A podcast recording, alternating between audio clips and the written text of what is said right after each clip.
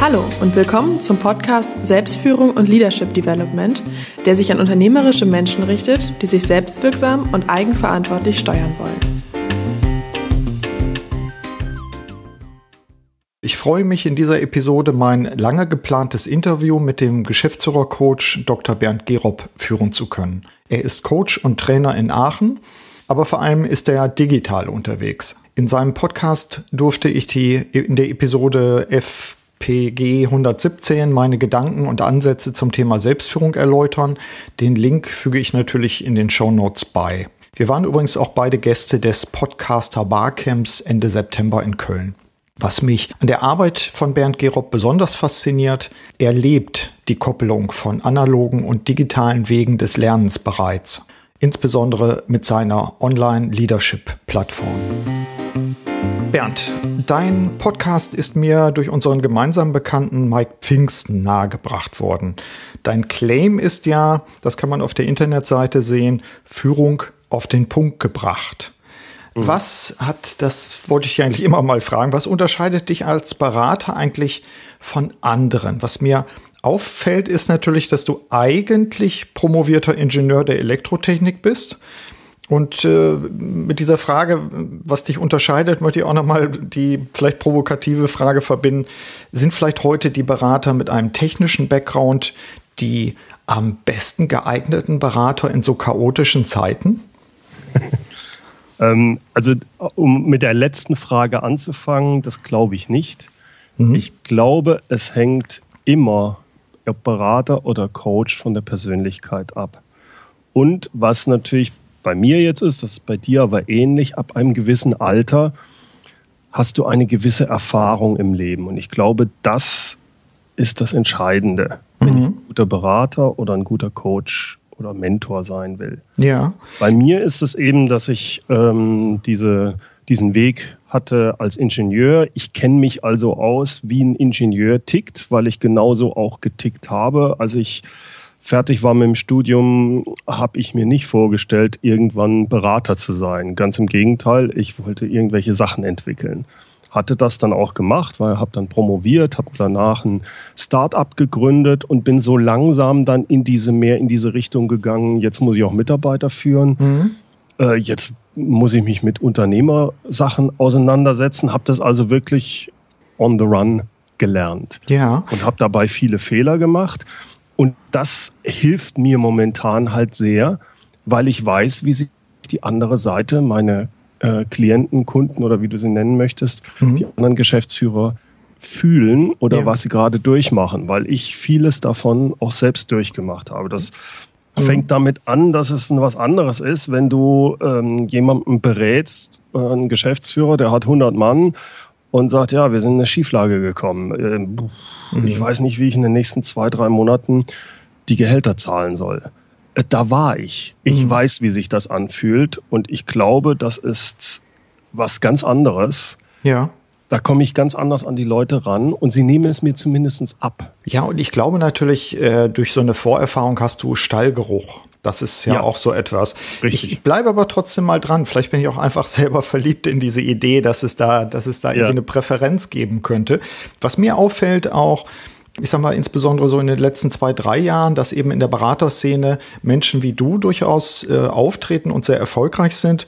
Ich glaube, das hat auch etwas zu tun mit solchen Aspekten wie Strukturen erkennen, in Systemen denken, Komplexität reduzieren und dazu vielleicht als Ingenieur auch eine gewisse Denke zu haben. Also vielleicht mal, mal negativ formuliert, ich glaube, dass mancher Betriebswirt mit seiner Denke nicht weiterkommt. Und ich glaube, dass, dass äh, ich sag mal, mancher Psychologe vielleicht auch nicht weiterkommt, mhm. wo du vielleicht auch einen anderen Ansatz als Ingenieur hast. Also ich, ich glaube dir sofort, wenn du deine Vorerfahrung ins Spiel bringst, dass das ein Aspekt ist, Stichwort Stallgeruch. Ja. Aber wie gesagt, so, mir ist es auch aufgefallen in der Arbeit mit Mike als Ingenieur, allein die Fähigkeit, ich sag mal, systematisch zu denken, Systeme zu erfassen und abzubilden, ich finde, da habt ihr auch einen Schritt voraus.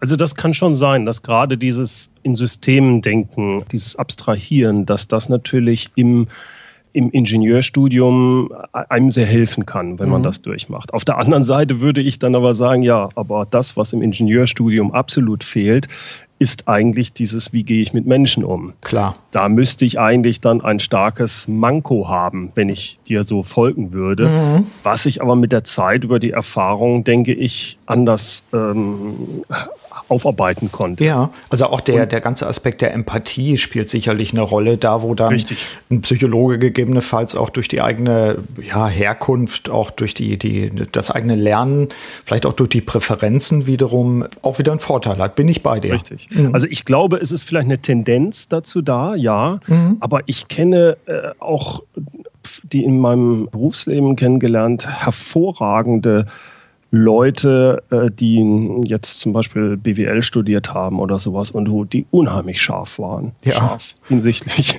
formuliert, ja. scharf hinsichtlich, dass sie sehr gut strategisch denken können. Ja. Ja. Ich glaube, das ist das ist eine Persönlichkeitsgeschichte. Über die Jahre entwickelt man sich in die eine oder andere Richtung hin. Ja. Da hil vielleicht hilfreich, ein Ingenieurstudium für die eine Sache gehabt zu haben. Bei dem anderen ist es hilfreich, dass er Psychologie studiert hat. Mhm. Im Endeffekt ist es ein Konglomerat von den verschiedenen Sachen. Ich habe für mich erfahren über die Jahre, dass ich zum einen dieses strategische Denken ganz gut drauf habe mhm. und zum anderen die Möglichkeit, Teams aufzubauen und zu führen, dass da, dass ich da diese, ein Händchen für hatte. Und deswegen bin ich, glaube ich, mit dem, was ich jetzt tue, auf der richtigen Spur. Ja, man, ähm, man sucht das, sich ja auch seinen ja. Berater als Klient. Das ist ja auch der Exakt. Punkt. Ja. Genau, genau. Genau. Richtig. Sag mir, was mich natürlich auch neugierig macht, ist deine, dein Praxiswissen. Und das ist vielleicht für die Hörer unserer Podcasts auch immer einer der zentralen Punkte. Bei dir ist ja eines der Standbeine das Coaching von Geschäftsführern.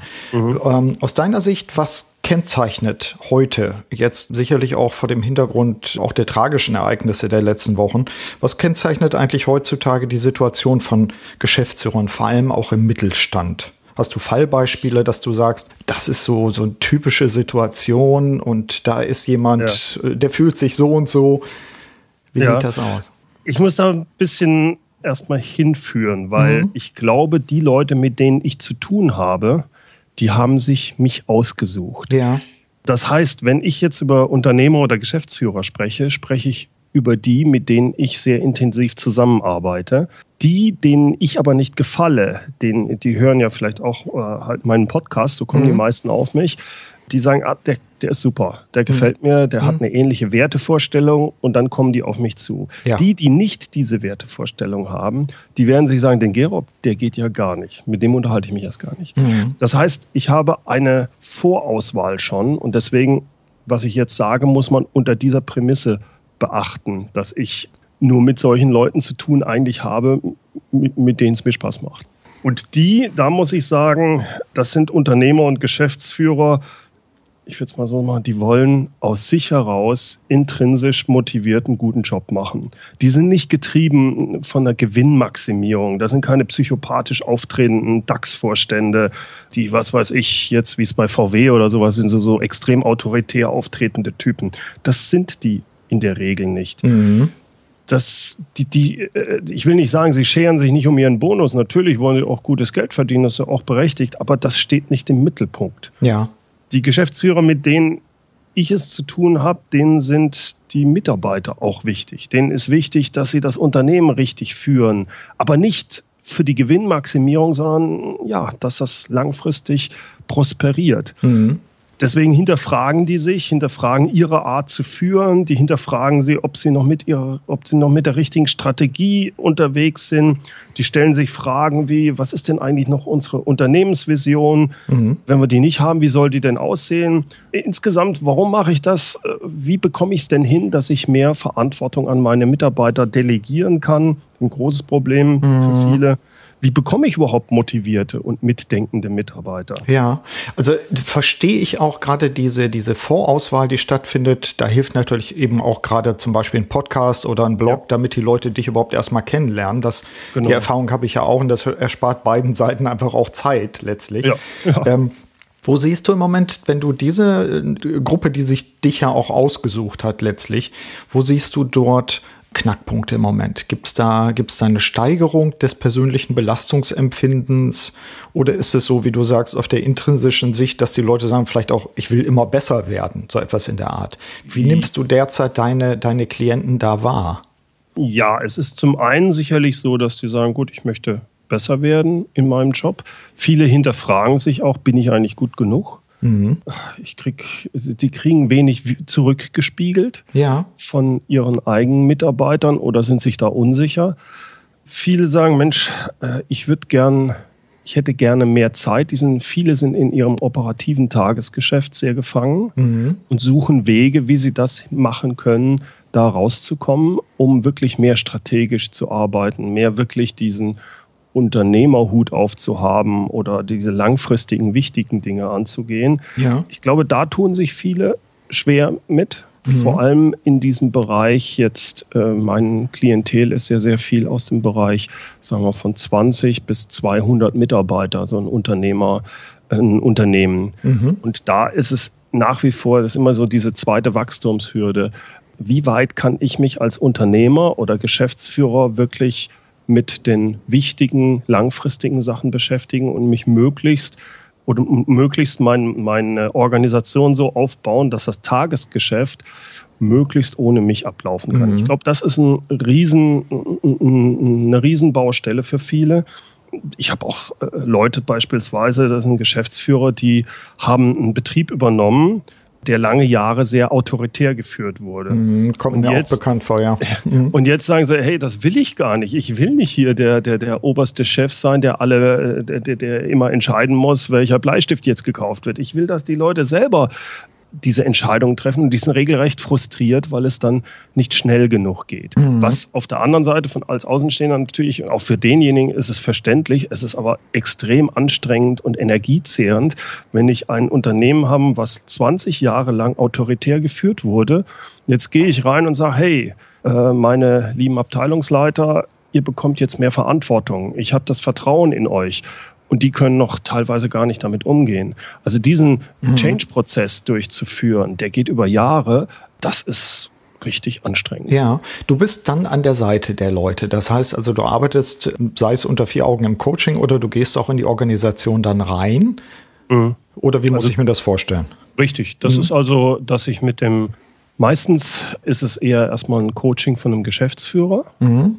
Oder es sind dann auch Verbindungen. Ich habe zum Beispiel einen Fall, wo ich, wo man regelmäßig Ziele, Ziele-Workshop macht. Ja. Und diesen Workshop mit den Abteilungsleitern und dem Geschäftsführer quasi nutzt, um zu schauen, okay, wie, mhm. wie entwickelt sich die Sache denn? Ja. Und dann regelmäßige Gespräche mit dem Geschäftsführer wo hapert es momentan. Verstehe. Äh, das sind so Sachen zum Beispiel. Ja, was ich, ähm, wenn ich da aufsetze, was du gerade gesagt hast, was ich in den Unternehmen auch erlebe, ja, die, die Nachfolgesituation habe ich auch öfter, dass ich dann äh, die Juniorin oder den Junior sozusagen begleite und dass man manchmal das ganze Familiensystem auch am Tisch dann hat und damit natürlich auch arbeitet. Und die andere Geschichte kommt mir auch sehr bekannt vor, dass manchmal Führungskräfte wirklich den Überblick verlieren und sich im Operativen verfangen. Und eine meiner einfachen Fragen ist immer, nenne mir deine oder nennen Sie mir Ihre fünf Hauptaufgaben. Wofür, mhm. ne, die alte Peter Drucker-Geschichte aus den ja. 60ern, wofür werden Sie eigentlich bezahlt? Was ist eigentlich Ihr Beitrag zum Unternehmen? Also das sind so Punkte, die ich auch wahrnehme, wo wir als Berater dann überhaupt erstmal den Leuten wieder helfen, den Boden unter den Füßen zu kriegen und zu sagen, so, worauf soll ich mich eigentlich konzentrieren? Ja, ich kann, ich mache das bei so einem, sagen wir mal, wenn das ein Laden ist, so mit 80, 100 Mitarbeitern, mhm. dass sie einfach sagen, sagen Sie mal, könnten Sie sich vorstellen, drei Monate lang auf einer Segelyacht eine Weltumsegelung zu machen und Sie haben kein Handy dabei? das geht überhaupt nicht. Ja. Da bricht ja alles zusammen. Ja, dann weiß ich schon, wo, wo, wo wir ansetzen. Ja, guter Punkt. Ich habe, das ist vielleicht eine gute, gute Brücke auch. Ich habe den, den Podcast, diesen Podcast, äh, unser, unser Gespräch äh, übertitelt Führen statt Managen. Mhm. Du unterscheidest das ja auch sehr stark, Managen und Führen. Wo ja. genau siehst du eigentlich die Unterschiede dabei? Denn ich werde das auch öfter gefragt. Mensch, wie definieren Sie das eigentlich? Was ist, ja. äh, was ist deine Unterscheidung und warum ist es vielleicht auch wichtig? wichtig, das zu unterscheiden? Egal, ob jetzt der Geschäftsführer oder ich als Führungskraft, für mhm. mich ist diese Unterscheidung wichtig. Führen bedeutet in, in meiner Welt festlegen, wo es hingehen soll. Mhm. Also wenn ich führe, dann beschäftige ich mich mit der Zukunft meiner Abteilung, meines Unternehmens. Ich beschäftige mich mit den Mitarbeitern. Ich arbeite an der Vision, ich formuliere Ziele, mhm. ich beschäftige mich mit Strategien, es geht um Innovation, es geht auch um so um Positionierung, Kundennutzen, äh, Prozesse im Unternehmen. Es wird viel, es geht darum, viel mit den Mitarbeitern zu diskutieren, informieren und zu begeistern. Das mhm. ist so ganz grob gesagt diese, dieses Führen. Ja beim Managen, da verbinde ich mehr mit den Konzentrationen wirklich auf den eigentlichen Vorgang, auf Operatives. Äh, nicht auf die Menschen so stark oder auf die Zukunft. Es geht vielmehr um so Tagesgeschäft, mhm. Verwaltung, äh, Ressourcen, Budgets, Kosten, Risikomanagement, Analyse, Kontrolle, ja. Deadlines. Ja, das ist mehr so dieses Tagesgeschäft. Mhm. Natürlich muss man beides machen. Nur ich sehe angefangen beim Gruppenleiter bis hin zu den Geschäftsführern meistens, dass man zu sehr, zu viel managt und sich zu wenig mit dem Führen beschäftigt. Mhm. Das Result, mhm. Entschuldigung, ja. Ja, ich verstehe die Unterscheidung gut sogar. Also ich, äh, ein Freund von mir äh, nannte das auch mal Flucht in den Fleiß. Oder äh, ja, äh, wenn, schön, ja. wenn ich so im Handel äh, Geschäftsführer zum Teil coache, ich sage jetzt nicht bei welcher Kette, bei einer großen, die ihre Lebensmittel liebt, dann habe ich das öfter, dass die Leute dann mir auch berichten davon, Mensch, das ist alles so komplex, ich gehe jetzt erstmal und ordne die Dosen im Regal, was sicherlich die letzte Aufgabe ist, wo die Leute gebraucht werden. Und die können ja. mir das ja auch immer genau erklären, warum das so wichtig ist. Also das wären so, so Beispiele, wo ich dann sage, ja, das, das ist dann weniger Führung, deutlich weniger. Ja, ich glaube, es hängt sehr stark damit zusammen, dass alles, was mit Managen zu tun hat, fast immer fremdbestimmt ist. Ja. Es hat immer einen Termin, der aber von außen kommt. Während alles, was mit Führen zu tun hat, oder 99 Prozent würde ich sagen, mhm. ist selbstbestimmt. Ich entscheide als Führungskraft, ob ich jetzt mit dem Mitarbeiter mich unterhalte oder nicht. Mhm. Ich entscheide, ob ich als Geschäftsführer mich jetzt mit der Unternehmensstrategie beschäftige oder doch mehr im operativen Tagesgeschäft bin. Ja. Und da ist das Problem, dadurch, dass das operative Tagesgeschäft an mir zieht, mit mhm. Terminen, mit Kunden, das ist hat alles seine, es wirkt alles wichtig genau. und dringend, während das Führen erstmal nur wichtig ist, weil es keine Deadline hat. Mhm. Deswegen fällt es häufig runter. Und das muss man aufbrechen. Das muss man erstmal verstehen. Gerade je höher ich komme, desto wichtiger ist es, dass ich viel mehr meiner Zeit mit Führen als mit Managen verbringe. Also muss ich mir das klar machen, dass ich delegieren muss, mhm. dass ich aus diesem Tagesgeschäft raus muss, weil wenn ich nicht führe, wer soll es denn dann machen? Klar, das ist natürlich dann auch so, so ein Punkt, wo mir dann das wieder einfällt, wo wir in unserem Interview in deinem Podcast auch drüber gesprochen mhm. haben. Auch so die Ansätze von Selbstsabotage. Das ist ja. eben diese Flucht in den Fleiß. Das ist dann eben, dass ich mir falsche Rituale und Gewohnheiten auch anerziehe, die ja. ich mir dann erstmal bewusst machen muss und auch wieder abgewöhnen muss. Das macht schwierig. Ja, wichtig wichtig wäre für mich an dieser Stelle ähm, auch nochmal die Frage nach dem Lernen. Wir sind ja jetzt schon in den Vorbereitungen, obwohl das ja noch, ich glaube, neun Monate jetzt sind oder zehn, mhm. für den nächsten Kongress im nächsten Jahr, den, den Leadership Development Kongress. Und unser Thema wird sein, die lernende Führungskraft. Ja. Und ich bin natürlich jetzt immer gespannt, auch in solchen Interviews und Gesprächen mal nachzufragen, Weiterbildung. Was ich feststelle ist, Weiterbildung für Führungskräfte, je höher man kommt in den, in den Rängen sozusagen, alle sagen mir immer wortreich, ja, Weiterbildung ist wichtig, das muss man tun, das ist ganz entscheidend. Ich halte meine Mitarbeiter auch immer dazu an. Ja, alles gut. Aber wenn man die Leute fragt, wann haben sie denn selbst das letzte Seminar wirklich äh, besucht, was vielleicht nicht fachlich war, oder was sind ihre Ziele in Bezug auf Weiterbildung fürs nächste Jahr, dann guckt man erstmal in Gesichter, die einen so, so ein bisschen staunend anschauen und dann fangen die an, irgendwas zu improvisieren, aber das ist meist nicht das Eigentliche. Ja, wie, erlebst, wie erlebst du das? Äh, ist das auch deine Erfahrung, dass viele Top-Leute auch gerne darüber reden, aber nicht unbedingt es selber machen?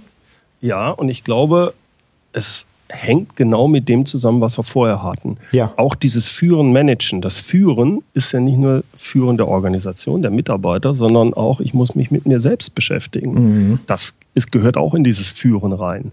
Und jetzt derjenige, der so stark im Tagesgeschäft drin ist, der seinen 10, 12 Stunden Tag hat und, und, und, und nur operativ macht, der findet wirklich nicht die Zeit, sich weiterzubilden. Auf der einen Seite weiß er, es ist wichtig, ich müsste da was tun, aber äh. mhm.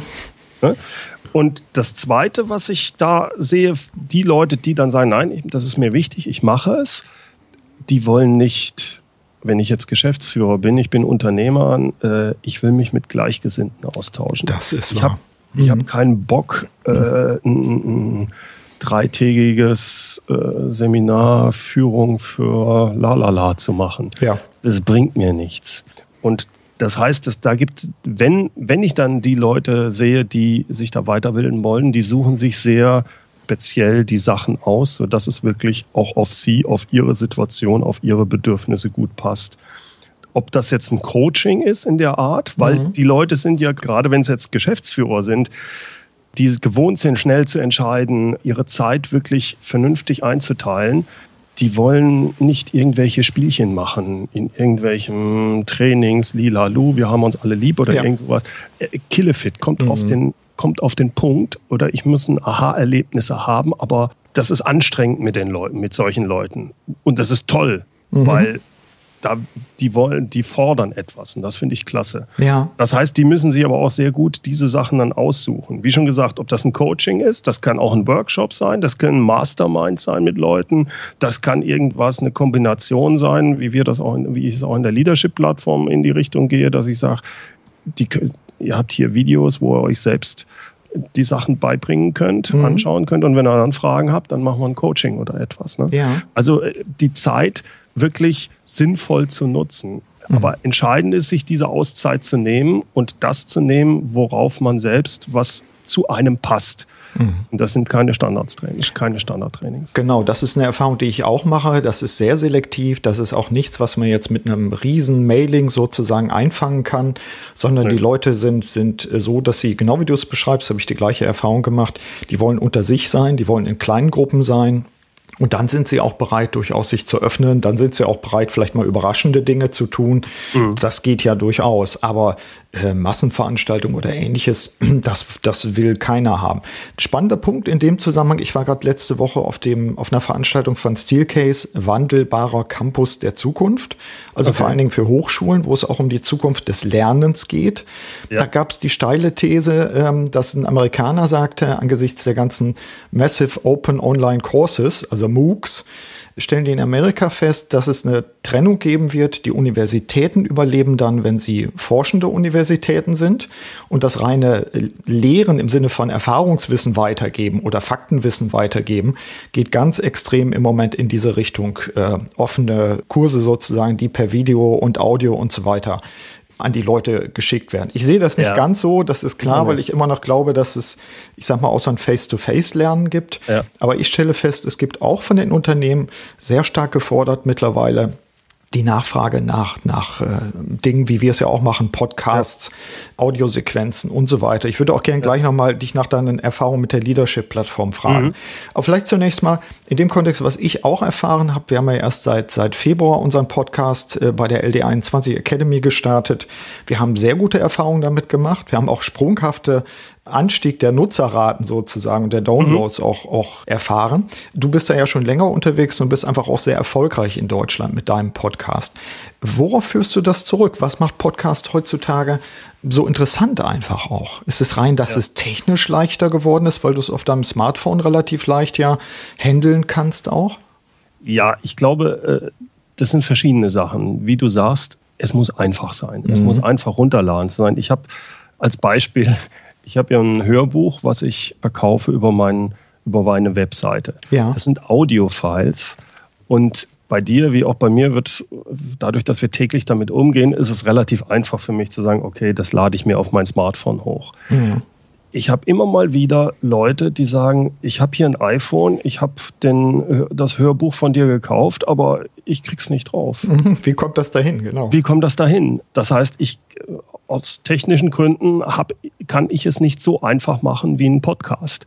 Während der Podcast ja so eine einfache Sache nachher ist, wenn ich die Podcast-App habe und ich sage, hey, der Podcast von Burkhard Benzmann, der gefällt mir, dann abonniere ich den mhm. und danach muss ich nie wieder was machen. Genau. Mit Immer die neueste Folge kommt rein, exakt, sobald ich ins WLAN gehe. Ne? Ja, Und das ist ein Riesenunterschied noch von vor zwei, drei Jahren. Mhm. Das ist die, die rein technische Geschichte. Und gerade für Führungskräfte, Geschäftsführer oder sowas, wir haben es eben gehabt, ist ja, dass die wenig Zeit haben. Ja. Also versuchen sie die Zeit so optimal zu nutzen wie möglich.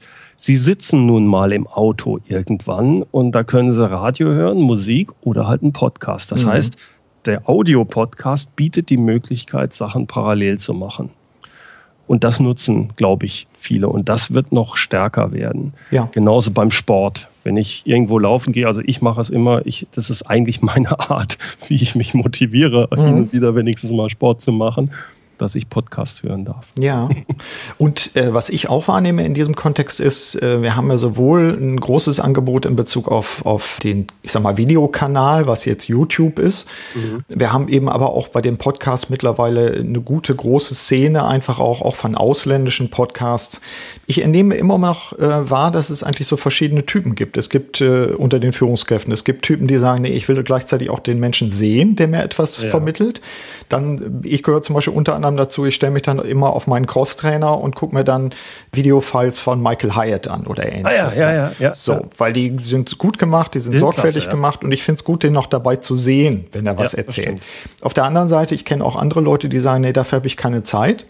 Mhm. Äh, wenn, dann gehe ich joggen und wenn ich joggen gehe, dann will ich Audio haben. Und das hat uns zum Beispiel jetzt ähm, zu dem Ergebnis gebracht, dass wir jetzt genau im Dezember starten wir unsere Audio-Lecture Nummer eins zum Thema von der Vision zum persönlichen Erfolg, wo mhm. wir wirklich auch nur zehn Audio-Files im Laufe der nächsten sechs Monate den Leuten schicken aber natürlich das Ergänzen nochmal um Webinar oder um Hörermeeting und solche ja. Geschichten, sodass es dann doch ein bisschen hybrid ist. Aber mhm. vom Prinzip zielt das jetzt erstmal auf die Leute, die eben kein Video wollen, sondern die sagen, nö, ich habe das sowieso im Auto, wie du beschreibst, oder im Zug oder beim Joggen oder solche Geschichten. Ja. Das wäre auch nochmal ein spannender Punkt. Du hast ja deine Leadership-Plattform auch. Wie, welche Erfahrung hast du damit gemacht? Also das ja. antwortet ja auf die Bedürfnisse, die wir gerade schon diskutiert haben. Die Leute wollen dann lernen, vor allem wenn es Top-Führungskräfte sind, wenn es ihnen passt, wenn sie es einbauen können. Sie wollen nicht irgendwie festsitzen auf dem Stuhl die ganze Zeit und etwas vermittelt bekommen, was sie genauso gut hätten hören oder nachlesen können. Und du hast darauf ja auch geantwortet mit deinem Angebot der Online-Leadership-Plattform. Ja, wobei ich die Online-Leadership-Plattform speziell zugeschnitten habe für Leute, die in die erste Führungsposition eigentlich kommen. Mhm. Natürlich ist es auch interessant für andere, aber das ist quasi mein, mein Fokus weil ich gesehen habe, gerade in kleinen und mittelständischen Unternehmen, dass häufig so ein jemand zum Gruppenleiter oder Abteilungsleiter befördert wurde, weil er der beste Experte war. Mhm. Und der Chef wenn der dann sagt, ja, ich bin zwar ein guter Programmierer, aber äh, ich weiß jetzt nicht, wie ich da die sieben Leute führen soll. Ja, ja das lernst du schon. Äh, das das habe ich auch gelernt. Mhm. Also da wird meistens in großen Firmen heißt es, ja, da haben wir hier unsere Phase, wo die ganzen Leute durch müssen. Über ein halbes Jahr werden die begleitet mit irgendwelchen Führungskräfte-Trainings oder sowas. Das haben die kleinen mittelständischen Unternehmen nicht. Mhm. Und da springe ich quasi mit der Leadership-Plattform rein. Das ist natürlich auch für Unternehmer, die jetzt eher ein bisschen größer werden, die drei, vier, zehn Mitarbeiter haben, sagen, sag mal, ich habe das nie gelernt. Mit ja. Für die ist das natürlich auch. Aber ich fokussiere speziell auf diese Leute, denen, die, die sagen, hey, äh, wie, wie, funktioniert das? Mhm. das ist die, eine, ganz kurz. Und die ja. zweite Sache ist, das halte ich für wichtig, ist der Austausch von den Leuten untereinander, diese mhm. Kombination.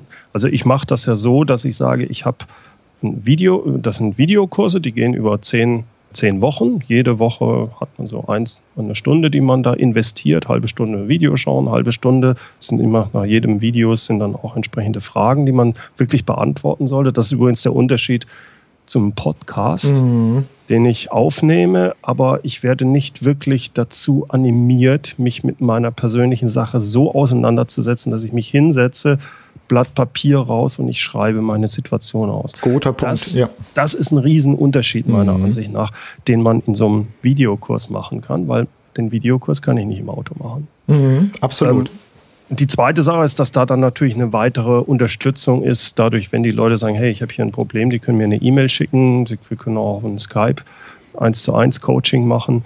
Ich mache diese Webinare monatlich, die sehr gut ankommen, immer über ein bestimmtes Thema und dann sprechen wir, diskutieren wir diese Sachen. Ja. Und was sehr gut ankommt, was mir auch einen Riesenspaß macht, was ich am Anfang gar nicht so auf dem Schirm hatte, neben den Webinaren, ist die Geschichte Präsenztreffen. Mhm. Das heißt, ich sage, ein, alle zwei Monate bin ich in irgendeiner Stadt.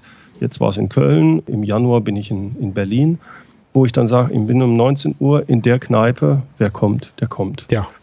Und das ist klasse. Äh, am Anfang ist es so, dass die Leute, wenn sie ganz neu dabei sind, vielleicht erstmal mich kurz kennenlernen wollen, aber danach reden die alle miteinander. Mhm. Das ist dieser Austausch unter Gleichgesinnten, den ich fürs Lernen sehr wichtig empfinde und sehr hilfreich. Ja, sehe ich genauso. Und das ist auch so etwas, warum ich das so als, als hybrides Lernen auch bezeichne. Ja, dass ich diese, ne, dass ich diese verschiedenen Ansätze auch, aber auch die verschiedenen Inhalte oder Lerninhalte, wenn man so will, ja auch durch verschiedene Formen dann ergänzen können. Das finde ich sehr gut. Ja. Finde ich auch nochmal wichtig, deswegen Hinweis an, an die Hörer meines Podcasts. Deine Hörer kennen das ja schon. Gerade wenn sich jemand jetzt vorbereitet auf neue Positionen, tatsächlich mal reinschnuppern in die Plattform. Auf deiner Internetseite, ich packe die ganzen Infos ja auch in die Show mhm. Notes. Mhm. Oder einfach dir eine E-Mail schicken, dann, wenn jemand weitere Fragen dazu hat. Finde ich, finde ja. ich sehr spannend und ich ich finde es übrigens auch deshalb spannend, selbst wenn jemand sagt, ich bin vielleicht, vielleicht schon drüber und bin schon in der Position, aber vielleicht nochmal zu reflektieren wäre ein Punkt.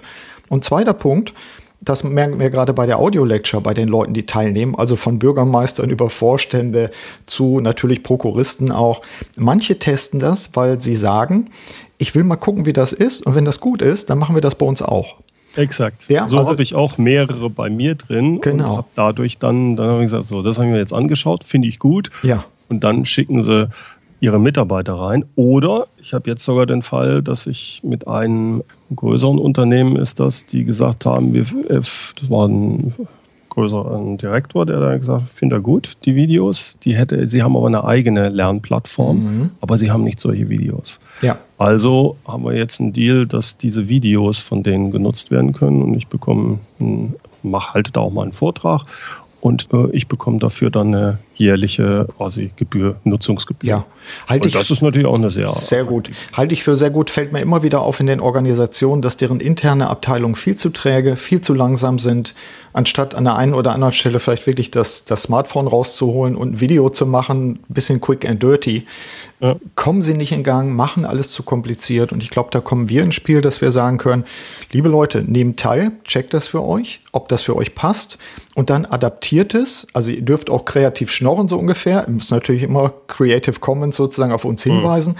Oder wenn ihr wollt, wir begleiten euch auch bei der Entwicklung solcher Instrumente, weil wir einfach die Erfahrung jetzt auch haben. Also auch die didaktischen und weiteren Hintergründe einfach. Richtig. Und ich muss auch sagen, es ist nochmal ein Unterschied. Ich habe da eine Zeit lang für gebraucht, bis ich es hingekriegt habe, dass ich glaube, dass meine Videos auch ansprechend rüberkommen. Absolut. Denn ich ja. kann in einem Video, wenn ich es wirklich als Video mache, das nicht so aufbauen, wie wenn ich ein normales Präsenztraining mache. Mhm. Das ist, äh, der Flow muss stimmen. Absolut. Es muss ansprechend sein. Die Leute, weil das ist nicht einfach. Da kann man sich viel von YouTubern abschauen. Wie kriege ich es hin, dass ich ein, dass jemand wirklich sieben Minuten gebannt das Video anschaut? Ja. Bin ich, das ist nicht ohne. Das ist überhaupt nicht ohne, bin ich völlig bei dir. Das ist eine, eine, spannende Herausforderung, da merkt man dann wirklich die Unterschiede. Was ich übrigens auch eine Herausforderung finde, wäre vielleicht auch nochmal ein zweites Interview bei Zeiten. Erfahrung mit Webinaren. Ich kenne ja. viele Webinare, habe neulich wieder auch eins mitgemacht äh, bei Leuten, die du auch kennst, aber gebe ich mal hier nicht preis, wo ich mir dachte, die haben, glaube ich, zwischendurch vergessen, dass wir Hörer noch da sind. Ja, so, so wo ich dann dachte, ich werde bestimmt nicht der Einzige sein, der zwischendurch auf sein Telefon guckt, ob er irgendwelche E-Mails bekommen hat. Ja. Also auch die Moderation solcher Geschichten, richtig gelernt sein, ist eine qualitativ, ist eine ganz andere Geschichte als Präsenzgeschichten, wo du die Leute angucken kannst und solche Sachen. Richtig. Also auch das sind, das ist ein Wissen, ist meine Erfahrung. Ja, das muss man über Jahre auch erstmal selber machen, damit man gute, gute Angebote da auch macht. Ja. Lass uns ähm, vielleicht zur Abrundung ähm, über zwei Aspekte noch sprechen. Das eine ist, welche Trends erkennst du in der Begleitung von unternehmerischen Menschen? Gibt es bestimmte Entwicklungen? Äh, Gibt es verändertes Verhalten, was du siehst, wo du sagst, das sehe ich als Berater von unternehmerischen Menschen, vielleicht auch solchen, die in die Nachfolge gehen und so weiter, als, als Herausforderung der nächsten Jahre? Also du hattest ja auch, auch Gunter Dück im Gespräch, mhm. Stichwort mhm. Schwarmdumm mit dem, mit dem Buch. Übrigens auch zwei tolle, du hattest es ja auf zwei äh, Folgen aufgeteilt. Richtig. Kann ja. ich den Hörern, meinen Hörern auch nur empfehlen, das, das bei dir mal reinzuhören. Also gibt es Trends, wo du sagst, wir müssen als Begleiter den unternehmerischen Menschen helfen oder auch uns selbst helfen, in Anführungszeichen, damit klarzukommen? Also was kommt in den hm. nächsten Jahren auf uns zu? Also ich sehe das von meiner Seite ja immer aus der Brille auf die kleinen mittelständischen Unternehmen. Mhm. Also meine Klientel sind so die zwischen 20 und 200 Mitarbeiter, würde ich sagen, vielleicht mal 500, wo ich also, wo es wirklich noch den Unternehmer gibt oder zumindest den Geschäftsführer, der das langfristige Wohl des Unternehmens im Kopf hat. Ich sehe momentan sehr viel, jetzt nimm VW, mhm. diese alten Strukturen, wie sie auch der Herr Dück sehr schön beschrieben hat, ja. dass ich hoffe, ich, muss, ich, bin da ein bisschen böse, ich hoffe, sie lösen sich auf. Mhm. Und ich bin mir nicht sicher, ob viel, ob da so viele große Unternehmen nicht unter die Räder kommen, weil sie sich nicht schnell genug anpassen. Das Thema Komplexität ist ja, wird immer als äh, Klangwort genommen, mhm. aber ich, ich habe das im Prinzip auch schon mit vielen meiner Kollegen äh, vor 10, 15 Jahren gesehen. Allein die ganzen Planungsprozesse in großen Unternehmen, die sind so hirnrissig schwachsinnig. Ja. Wenn sie das nicht abstellen, dann gehen die unter. Ja. Das sehe ich so. Und auch die Mitarbeiter, die kriegen wirklich Schmerzensgeld, die in so einem ja. Unsinn arbeiten müssen. Ja. Und da freue ich mich, deswegen ist auch, habe ich mich auch gesagt, ich will damit nichts zu tun haben, weil ich kann es nicht ändern. Äh, bis sich da mal was ändert, ich glaube, das dauert. Mhm. Es muss von ganz oben kommen. Da sehe ich aber nicht die richtigen Leute häufig. Vielleicht ändert sich das, aber zumindest noch vor sechs, sieben Jahren habe ich da nur Leute gesehen, entweder die fast psychopathisch waren oder Leute, die dann, also ganz oben, ja. die irgendwie nur auf ihren Bonus aus waren oder also so, so politisch agiert haben, rumsch also ich mhm. kann damit nicht umgehen. Mhm. Deswegen mein Fokus auf kleine mittelständische Unternehmen. Was nicht heißt, dass es dort nicht hervorragende Leute gibt in den großen. Nur die, die wirklich nachher ganz nach oben kommen, hatte ich immer das Gefühl, ja. das sind nicht die. Das ist Im, ja. Im mittleren Bereich ja, mhm. aber ganz oben ja, was ich wahrnehme da ist, ähm, dass wir hatten jetzt auch gerade bei dem, bei dem Campus-Event letzte Woche in Berlin also Campus der Zukunft. Da hatten wir auch einen äh, der, der großen Beratungsfirma, einen Vertreter davon. Und äh, auf die Frage, was brauchen Sie denn jetzt als, als Abgänger von Hochschulen, sagte er auch recht vollmundig, ja, wir brauchen Leute, die kritisches Denken drauf haben, die teamfähig sind, so die ganzen Klassiker. Das ist alles äh, schön und gut, dass Sie das erzählen, auch für die eigenen Beratungsfirmen. Aber ich erlebe, dass das dann, wenn die Leute in die großen Organisationen reinkommen, eben dann faktisch doch nicht von der Unternehmenskultur belohnt wird. Und äh, das finde ich einen irren Widerspruch. Da bin ich ähnlich wie du mal gespannt, ob sich das verändert. Und ich erlebe umgekehrt, dass es bei kleinen und mittelständischen Firmen viel mehr auffällt, wenn jemand gut ist und viel mehr auffällt, wenn jemand ein reiner äh, Bluffer ist. Wie sagte ja. jemand, äh, I PowerPoint you to death. Das fand ich sehr schön. ja, das, vor allem, das können die kleinen Unternehmen sich gar nicht leisten, mhm. weil dann sind sie ganz schnell weg. In den großen Unternehmen gibt es wie soll ich sagen, Strukturen und da, da hat sich viel so angesammelt, dass ja, weiter unten wird richtig gearbeitet und oben können die sich solche Biegelkämpfe leisten. Das wirkt so, ja. ja. So wirkt es zumindest. Ja. Runden wir es ab mit der, mit der Frage an dich. Äh, eine ähnliche Frage stelle ich gerne in, in Interviews, nämlich, was sind eigentlich deine drei, so zum Abschluss, deine zwei, drei Tipps für die Führungskräfte, also sowohl für deine Hörer als auch für meine Hörer, die sie beherzigen sollten, auch angesichts der Tatsache, digitaler Burnout, persönlich starke Belastung, mhm. Absaufen in, in Tagesarbeit, in operativen Geschehen. Gibt es was, wo du sagst, äh, oder immer an sein, eigentlich nie mehr abschalten am Wochenende. Gibt es da ein, zwei, drei Tipps, wo du sagst, also nach deiner Erfahrung als Begleiter von unternehmerischen Menschen, das zu tun hilft? Also ich glaube, es ist erstens sehr wichtig, sich regelmäßig Auszeiten zu nehmen. Mhm. Auszeiten heißt für mich hauptsächlich aus dem Operativen rauszukommen. Ja. Was ich dann mache, ob ich mich jetzt dann mit der Strategie beschäftige oder ob ich mich weiterbilde, ob ich vielleicht was ganz anderes mache. Also ich persönlich kann mich sehr gut entspannen, indem ich mich mit Musik beschäftige, selbst mhm. musiziere, weil ich dann nicht an andere Sachen denken muss. Das halte ich für wichtig und dabei ist es, glaube ich, entscheidend, man kann zwar immer erreichbar sein, aber man sollte nicht immer ansprechbar sein. Mhm. Guter Punkt. Das ist ein wichtiger Unterschied. Das ja. heißt, ich kann zum Beispiel extrem schlecht für mich umgehen mit diesem ganzen Messenger-SMS-Mist. Ich kann sehr gut mit E-Mails umgehen. Schickt mir eine E-Mail und ich entscheide, wann ich darauf reagiere. Ja. Kommt so eine Messenger-Ding rein, erwarten die Leute, dass ich direkt darauf reagiere. Dann teilweise können die Leute ja sogar noch sehen, dass ich es gesehen habe und dann mhm. fragen die sich, warum hat er nicht innerhalb von zwei Minuten geantwortet? Mhm.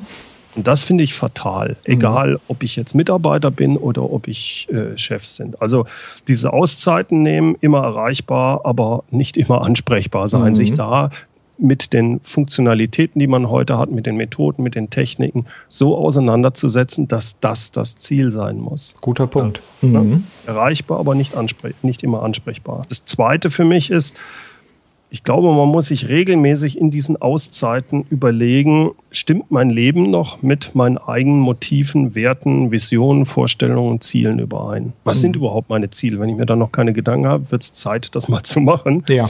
Also dieses immer wieder, dieses Zurückbalancieren, das, was ich noch mache, ich bin jetzt sehr im Stress, im Brass, stimmt das noch? Mhm. Hilft mir das noch, um dorthin zu kommen, wo ich hin will?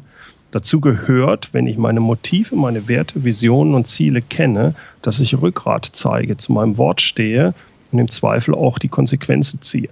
Mhm. Das sehe ich bei sehr vielen, dass die sagen, naja, es muss ja. Mhm. Und wie geht's Ihnen? Ah, es muss ja, da mhm. könnte ich schon schreien. Ja, oder eigen, eigentlich gut ist auch immer gut. Eigentlich ja, oh, auch so toll. Toll. Ja. Ja. Da läuft was schief. Ja. Also, und das kriege ich nur hin, wenn ich mich zurückziehe mhm. mal und über mich selbst nachdenke. Und das sollte man regelmäßig machen. Mhm. Und das Dritte, das ist mehr so ein richtiger handfester Tipp, der mir sehr hilft, ist, man das Operative überschäumt einen. Das, das ist ganz normal. Das heißt, ich habe einen 10-Stunden-Tag und wenn ich nichts dran mache, dann habe ich 10 Stunden lang nur operativ gearbeitet. Um dem entgegenzuwirken, zumindest am Anfang, sage ich eine Stunde von den 10, da mache ich was Wichtiges, mhm. was keine Deadline hat. Und das, damit das auch funktioniert, äh, gebe ich den meisten Leuten immer den Tipp, mach das als erstes morgens. Ja. Also morgens mit dieser einen wichtigen Sache anfangen, die nicht dringend ist, damit den Tag zu beginnen. Mhm. Danach kann kommen, was will. Da kann das operative Tagesgeschäft über einem hereinbrechen. Ich habe aber diese eine tolle Sache geschafft. Mhm. Diese eine, wo ich mir strategisch was ausgedacht habe oder sonst was. Ich habe die Tür aufgemacht, bin morgens rein, habe mir einen Kaffee genommen. Ich habe mir nicht meine E-Mails gelesen oder wenn ich sie gelesen habe, dann ich habe es aber nicht beantwortet, mhm. was ich machen soll. Aber gut. Mhm. Punkt ist, Telefon aus, E-Mail aus, alles eine Stunde, vielleicht auch nur eine Dreiviertelstunde sich mit einer Sache beschäftigen, die wichtig ist, aber keinen Termin hat. Mhm. Wenn ich das mache und ich sage mal, ich schaffe das 200 Mal im Jahr, mhm. habe ich 200 Mal eine Stunde wirklich Wichtiges gemacht. Und ja. das, das bringt mich im Leben wie auch im beruflichen und auch mein Unternehmen bringt es richtig weiter, weil das wirklich führen ist. Mhm. Das ist genau der Punkt, vielleicht auch ein schöner Abrunder dann, warum es so wichtig ist zu führen und sich nicht sozusagen im, im Managen zu verlaufen. Führen heißt auch wirklich Richtung geben. Führung heißt entscheiden, was ist wichtig, was ist weniger wichtig. Führen ja. heißt auch Nein sagen an vielen Stellen sicherlich zu ganz vielen Gelegenheiten, die das Leben, das Unternehmerische so einem bietet. Ja. Finde ich gut. Es sind sehr handfeste Ansätze auch. Bernd, ganz herzlichen Dank für das Gespräch, für das Interview. Gerne, Burkhard, hat mir viel Spaß gemacht. Das sehe ich genauso. Wir geben das in dieser Art an unsere Hörer auch weiter. Ich packe, ich habe es gesagt, die wesentlichen Hinweise, die wir schon hatten, auch auf deine Internetseite und Podcast oder auch die Quellen, die du hast, packe mhm. ich mit in die Show Notes, sodass alle Leute sich gut bedienen können. Dann sage ich dir, Bernd, alles Gute für, den, äh, für die weitere Zeit sozusagen. Und wir hören uns mit Sicherheit wieder. Auf bald. Prima. Vielen Dank, Burkhard. Gerne. Danke.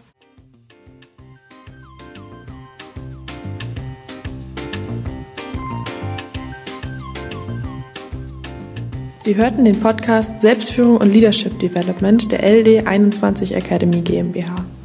Das Team der Akademie und eingeladene Experten unterstützen unternehmerische Menschen, um sich selbstwirksam und eigenverantwortlich zu steuern.